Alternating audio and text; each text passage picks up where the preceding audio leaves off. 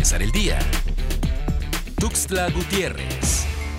El Ayuntamiento de San Juan Cancún, que preside José López López, ha sido notificado en este mes de enero por segunda ocasión por la Sala Jalapa del Tribunal Electoral del Poder Judicial del Estado, al resolver un incidente promovido por la síndica electa el 1 de julio del 2018 por inejecución de sentencia. Un total de 140 mil dólares americanos fueron asegurados y una persona fue detenida en el Aeropuerto Internacional Ángel Albino Corso de Tuxtla Gutiérrez. Informaron fuentes de seguridad. El efectivo fue hallado durante una inspección al equipaje de un viajero por parte de elementos de la Guardia Nacional.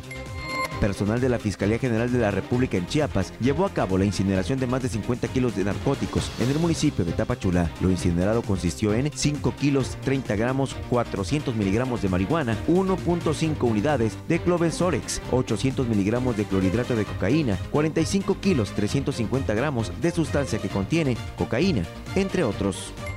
La Fiscalía General del Estado obtuvo de un juez sentencia condenatoria de 20 años de prisión y multa de mil días en contra de Luis Alberto N. por el delito de pederastia en agravio de una menor de 12 años, hechos ocurridos en el municipio de Suchiate. Alrededor de 150 transportistas de diferentes organizaciones y cooperativas irregulares se manifestaron en la zona del periférico norte-oriente a la altura de la reserva Moxbiquil en San Cristóbal de las Casas para protestar contra la invasión de sus rutas por parte de otro grupo también ilegal para empezar el día. Tuxtla Gutiérrez.